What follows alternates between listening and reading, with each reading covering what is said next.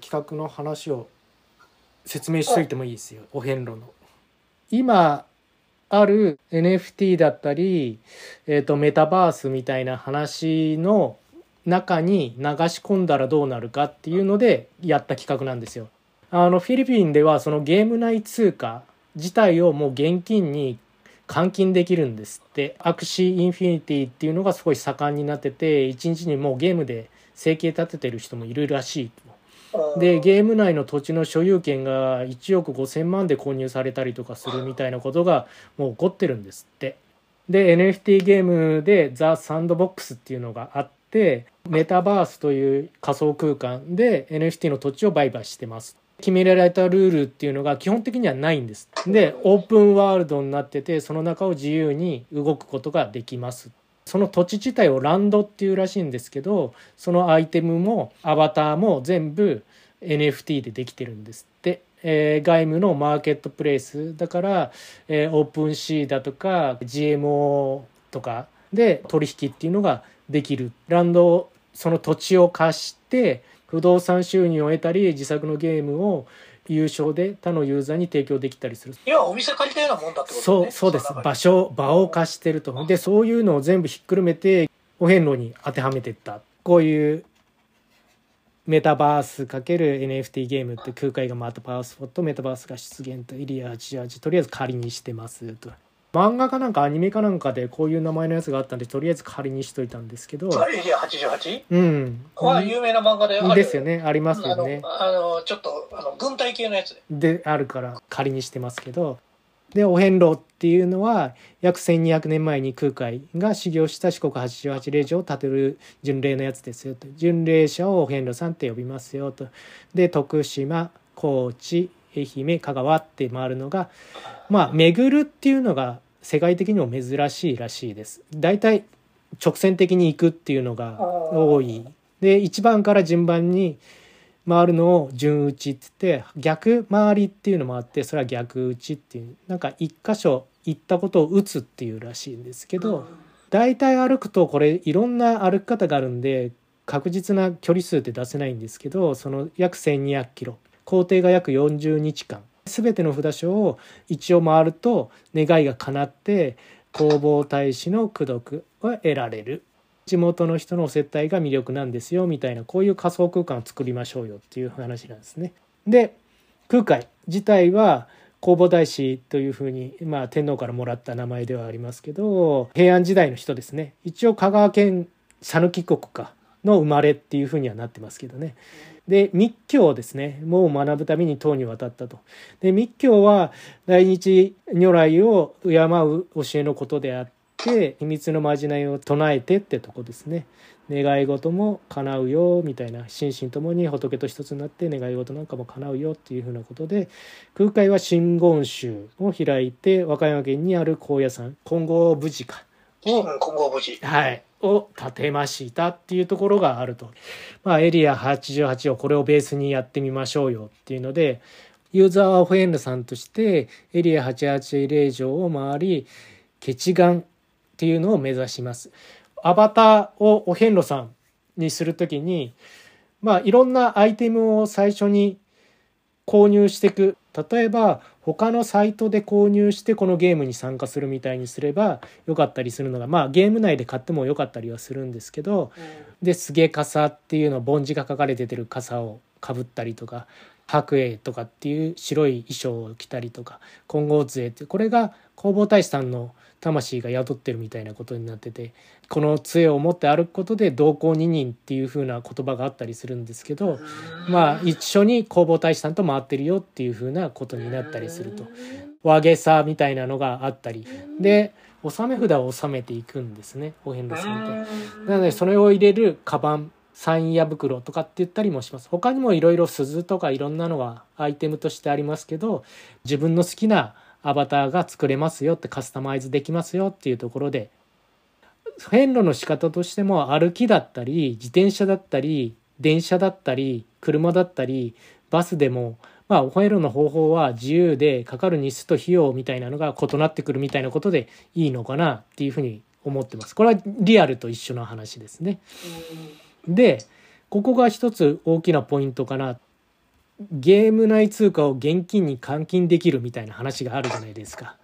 この納め札っていうのが実はお遍路する時の暗号通貨になっていく。今独自トークン独自の貨幣っていうのが流行ってるみたいです。霊場の本堂とかあと太子堂っていくつかあるんですけどそこにお参りをしましたっていう証として本来は納めるお札なんですよこのお札自体は。四国霊場を何周したかでこれでまた色が変わるってところはゲーム性があったりするんですけど1回から4回だったらこの白いの5回から6回なら緑で7回から24回だったら赤次25回から49回銀金で最後錦ってもうこれ特注で作れるみたいです。でそれぞれこれ実際価格なんですけど100万円1束で100円で売ってたり150円とか色によって値段が異なってるっていう風なことなんですよ。でお接待とか受けるじゃないですかそしたらそのお礼としてこれを地元の人にあげたりするんですね。でお遍路さん同士でも交換するっていうことがあるんですね。すごいもしかしたら貴重な納め札を手に入れることができるかもしれない。でいわゆる御朱印っていうやつが農協ってお遍路では言うんですね。でこれが88のお寺で約実際価格としては300円で販売されてます。でお寺ごとに季節限定や有名アーティスト作も作ったりするとより価値が上がっていくんではないかなっていうふうに思います。2回目以降は印鑑だけが重ね印でどんどんどんどん押されていくんですねで文字はもう書かないんですよ種でどんどん真っ赤になっていったのがご利益があるような形になっていくっていうふうなことがあると。マーケットプレイスで取引はこれもできたりすればいいんではないかと。同時になんですけど農協を購入するとお見えっていうのをくれるんですよ。お姿とも言うんですけどこれもマーケットプレイスとかで取引可能にすればいいんじゃないかなと。で最終的に88を回ったところでケチガンってなるんですね。ケチガンっていうのはお遍路を無事回り終えて願いが叶ったっていう風なことになっていきます。でご利益の絶大なスーパー空海っていうのがもらえたら楽しいんじゃないかぐらいの感じです。スーパー空海のデザインが時期によって異なっていったりする例えばですけど実際にそのウルード氏に巡ると順打ちの3回分にあたるご利益があるとかっていう風な話もあったりするんですねその時は激レアなスーパー空海が手に入れることができたりすればまたそれはそれで価値が出るのではないでしょうかと。でお遍路さん以外にも住民やお坊さんとして参加してもいいんじゃないか。だから住民だったらお接待自体がもうドネーションになっちゃうっていうふうにしたらどうだろうかと。あの EC サイトで用品を買うとするじゃないですか。その売り上げがそのままユニセフに行くとかそのもの自体が欲しい人に届くみたいなことにしといてゲーム内ではお遍路さんに渡すとそうするとお遍路さんが回る回数によって全然違うお札持ってるじゃないですかもしすごい回数回ってる人のお接待したら金額を倍ぐらいにしてもらうこともできる。あとは住民はゲストハウスでビジネスをすることも可能なのかなと。お遍路さんすると野宿っていうのは基本的禁止なんですね。やっぱ危ないとかその土地を荒らすとかゴミが出るとかいろいろあるので。ただ体力の回復とあの洗濯物っていうのが割と重要なポイントになってくるんですね。その日歩いて早く宿を決めてですぐ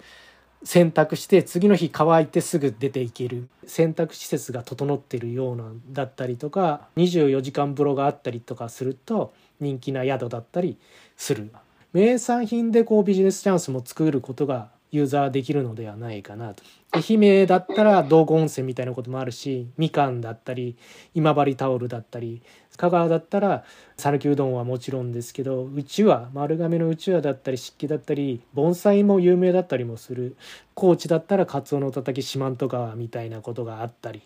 徳島だったら阿波踊り。地元の名産品を生かした体験イベントみたいなのをそのメタバース上でライブで行うのかチケット売って行うのかみたいなことをやればまた一つできるのかなと。でお坊さん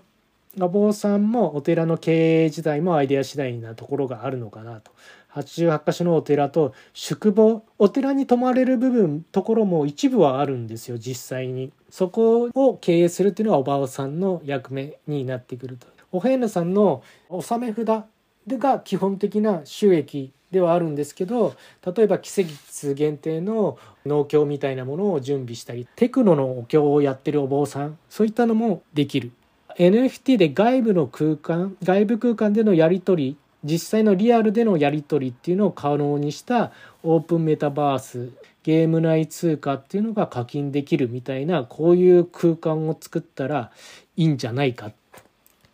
なんだろう、うまく言えないんだけど、うん一日にどのぐらい回れるんだろう、その仮想空間の中での話。まあ実際と一緒でいいのかなとは思ってはいましたけどね。いや、あの、そういうのもなんかちょっと大事だなと思って聞いてて、要は、いくらでも回れるんだったら1日に10回回っちゃったみたいなこともできちゃったりすると、うんどうなるんだろうとかね。っていうか、やりがいみたいなのがどこに作ればいいんだろうと思ってさ、何がそこの国にいる価値になるかってことだけど、そのメタバースにいるね。うん、一周したら本当はご利益があるっていうのが一番の価値だよね。そうですね。そのご利益があるありがたみというものがその間にどう付加されてるかっていうことがうん一つ必要な気がね。するじゃない、なるほど。だそれはひょっとしたらそういう距離なのかそれともそのお寺自体が何かなのか必ずそこに行くと本当にそのお寺の住職がいて話ができるとかね、うんうん、なんかその回る楽しさっていうのがそのそこに行かないと待ってない何かっていうのがあった方が良いのかなと思ったりする一つは農協帳みたいなことだったりするのかなっていうふうにコレクションうんではあるのかなとは思ったりはしたんですよね最初は。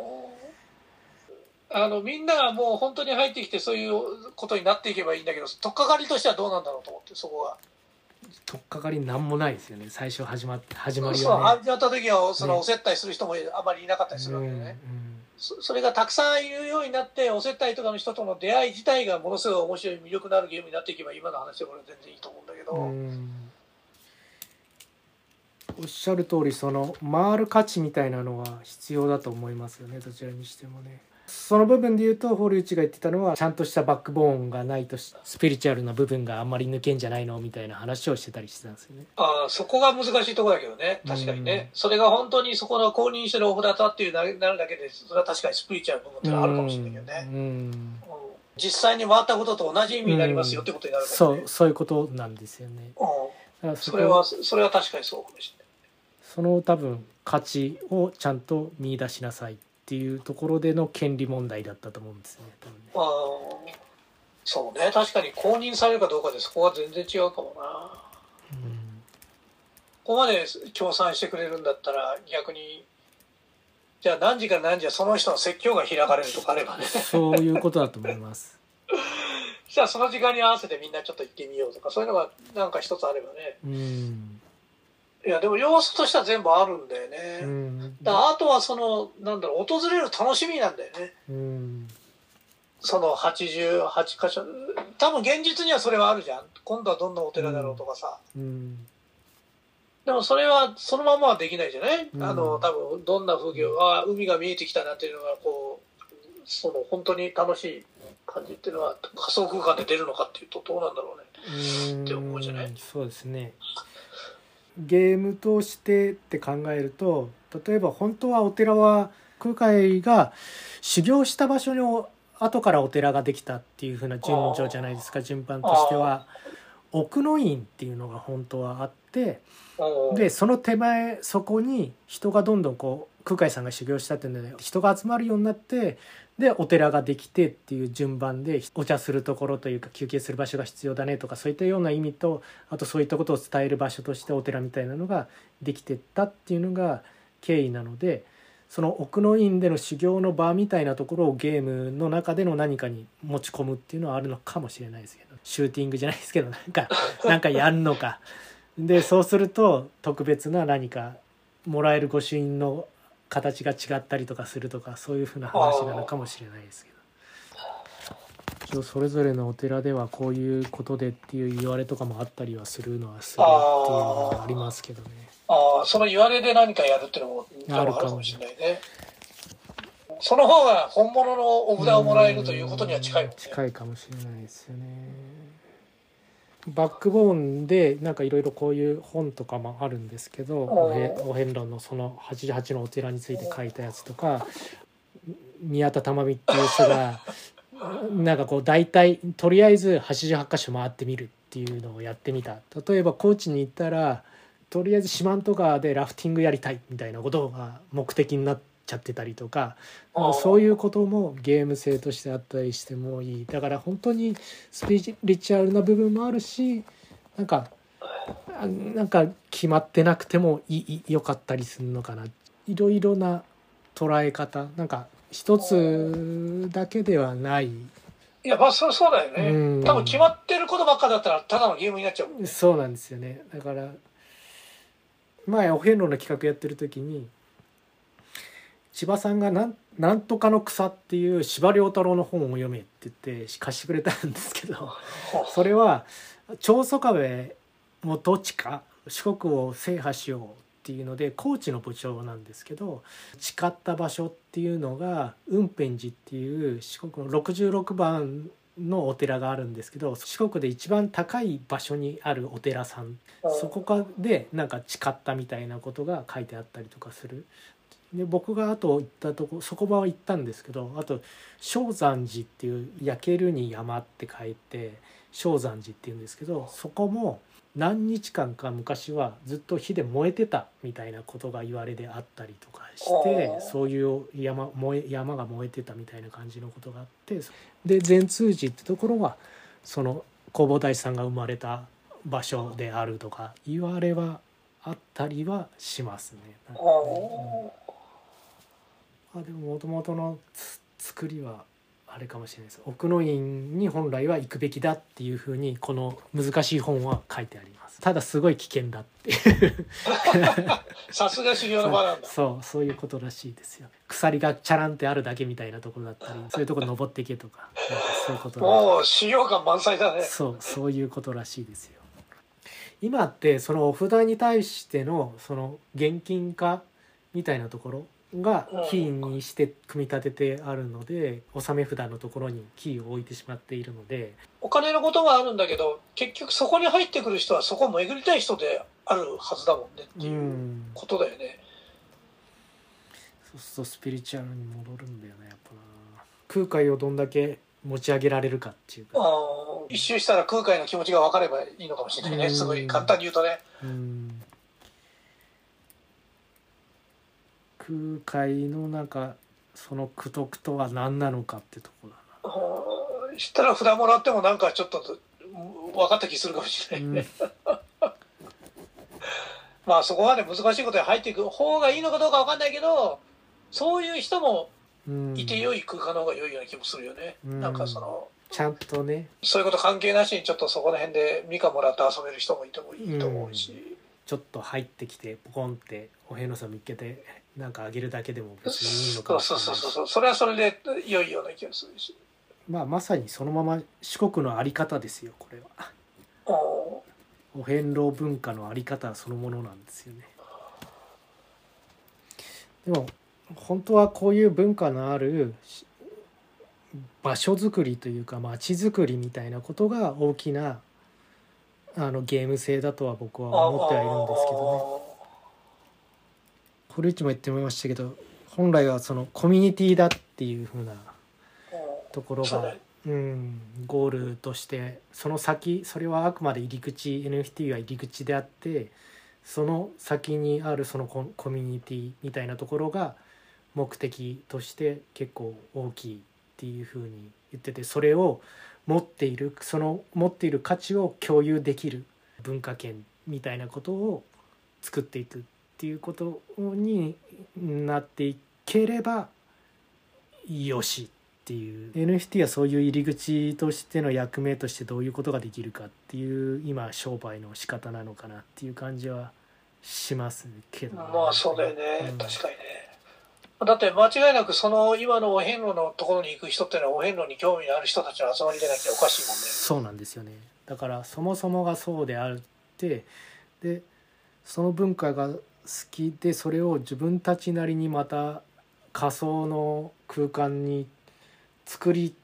てしまう時にどうやったらもっといいお遍路になるのかというか面白いお遍路になるのかっていうのを自分たちでコントロールできることの面白さみたいなのが大切なのかなって気もしますけどねなんかねだからお寺の存在だよな。ね。うーんもう宿とかはさ、全部わかるじゃん、なんか。でもおは寺もじゃあ、例えばお寺の経営をみんなに任せて、いうんえっ、と、88か所のおお寺が競争してくれても面白いわけじゃない。そうですね。これそういった意味で言うと本当のお寺が本当にやってくんなきゃ意味ないのかもしれないですね。わかんない。そこはわかんない。お寺の存在をどう考えるかが、なんかキーのような気がするけどね。今実際にお寺でやっている農協長と全く同じものがそこであるとかリアルとそういうのが一緒になってるとかなんか価値が同じように同じ価値であると言われるちゃんと、いうことになっていかないとやっぱりお墨付きがないとダメなのかなって気がします、。わかんないね。そこがわかんないんだよね。だからその、まあね、お寺の名前語って違う人がやっていいのかっていうのも難しいしね。そこは難しいんだね。やっぱりだからそこをもし全く違う人がやるんだったら経営自体をだからゲームだからっていうふうに割り切って堀内は最後1年に一度ちゃんと NFT を何かしらの形でその売り上げの一部をお焚き上げを実際にやってそれをライブ配信してみんなで共有するっていうことをやればいいんじゃないのってそれそうすることでお寺の方も納得してくれるんじゃないのっていうお布施ですよねをちゃんとやるっていう。でもその形で普通の人にお寺の経営をさせるっていうのもありだよそうなんですよね。うお寺のんなんかでもそのそこは競争してくれないとなんか面白くない気がしない面白くないと思います。結局はさ目的としては結局は多分お寺を目指すわけじゃんみんなそうですね。だからお寺自体がライブやったりとか何かやったりとか突拍子もないことをやった方がいいと思うね。そうそうそうそう。なんかそういうのでも全然ありな気がする。うん。けどね。お寺の名前だけどそこではなんか漫才やってるとかそうですね。イベンまあ自ト。分らが自分らが自分たちがどうやって工夫してそのお寺という名前のものを反映させるかってことを誰かがやった方がいいそういうことですね。うん、お寺の存在とお寺の経営が、ポイントになってくるっていうん、ような気がするけどねやっぱり。どんなふうにそれを考えるかが。乃木坂が経営する寺とかがあったうんらあったっていやー。ぜ絶対良いわけじゃん。でもそれはまああのあまり人の名前に頼ってるからあれなんだけどさ、まあでもそういうことですよね。だかうん、極端に言えばさ。らそれこそ企業がさっきのし四国電力とかわかんないですけどその JR 四国がこことこことここは経営しててでそこで、えーイベントをやってるとかっていうふうになればいいんですかね？もしかしうん、なんかそういう何かかもしれない。それがでも個人の方がお多分面白いんだろうけどね。とにかくお寺を目指すことになっちゃうから金儲けしてくれてもいいよねそこでね。うん、いや結局そこですけどねこれ。自体は。まあその土地に合ったものを売るとかそういったことでも全然いいと思うんですけどね。だから野菜は売ってもいいんだけどあ野菜売るんだったら道中で誰かお店出してもいいじゃんみたいなそうそういうこともあります。土地なんかも売買もできちゃうみたいなことになっていくっていう。周りはすごいいくらでも自由度が利くような気がするわけよ、うんうん。お寺だけ。そう。そう目指してこうお寺ってのは何なんだろうっていうのが。お寺は空海の修行の後ですもんね。うんやっぱ空海に会いに行くんですよね基本あはね。ーそうね。確かに。空海の教えというか空海のそれにあやかってるわけだから。そうね。そうね。それが一番正しいよね。うん。お遍路は空海なんですよね。まあそっかもね。だからそんなおお寺が逆に言うとすごい面白いもんじゃなくてもいいのかもね。うんなんかそういうそこはまともなものがちゃんとあってその周りにそういう野菜じゃないけどいろんなことがうん。みんなが集まってくればいいのかもね。うん。コミュニティに空海があってそれにコミュニティができていけばいいっていうシンプルだいいってことかもね。シンプルにはそこなんですよね。そうだね。だね。海の価値をどうやってつけるかの方うんが大切そう考えた方がいいかもね。そこをなんかい変なイベント上とかっていうふうに考えるよりはそれはもう周りでいくらでもやってくれていいからってやっといた方がいいかもね。うーん弘法大師空海っていうところかなっていう気がするうん。ただ対象はどっちにしてもお遍路をやる以上お遍路に興味がある人っていうことであるっていうことも分かったところだよね。うん。そうですね。うん。ちょっとでもそれそういうことやってみたいなとかそのねお札が本当にそういうのが手に入るんだったらそういうまああの苦労はしたくないけどそういう中だったらできるかもと思う人たちだよね、うん、そうですね。まあそれこそ日本だけじゃない感じでなってくるのかなっていう気はしますけどね。うん、でその人たちがその回ることで空海ってどんな人だったんだみたいなのが分かるあの理解の場として寺があれば良いだけでその他はそれが好きな人たちが何をやっても良い空間っていうふうに考えちゃった方がいいかもね。そうですね。で今石井君が作ってるようなお札やら何やら全部生かしてやっちゃえば。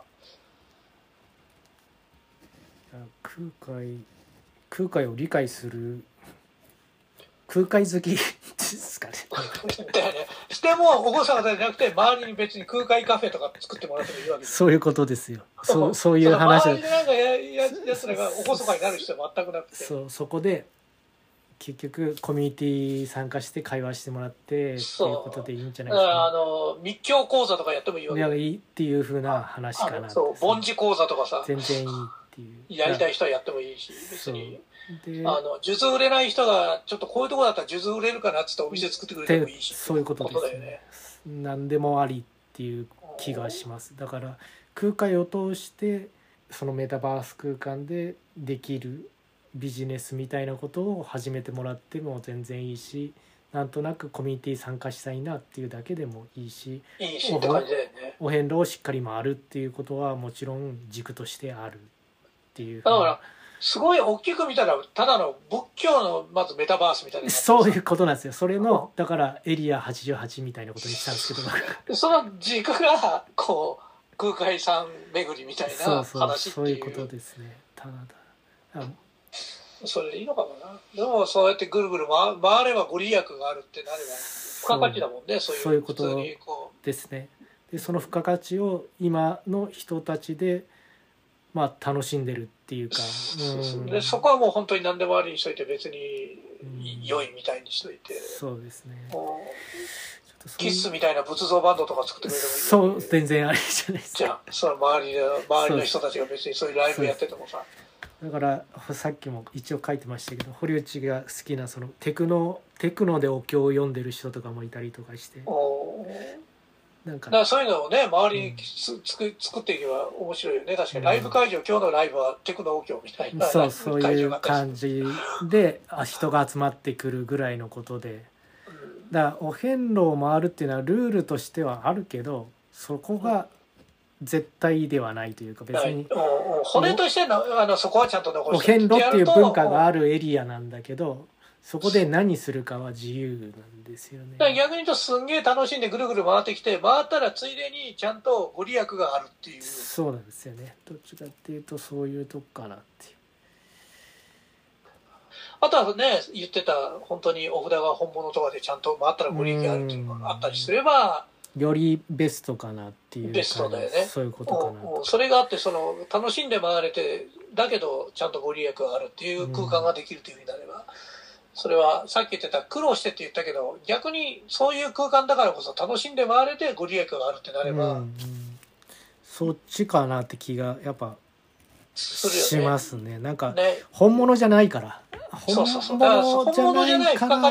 何ってとこ。それが楽しいっていうことかもしれないなって気がしまですそれねはもうあのね本当に仏,、あの仏教じゃないけどそれは密教だけどあの、うん。そういうお遍路をネタにしたもうみんながやりたい放題やるっていう空間っていううん。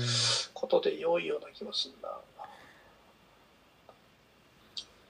ただそこまでとそこまでの頭に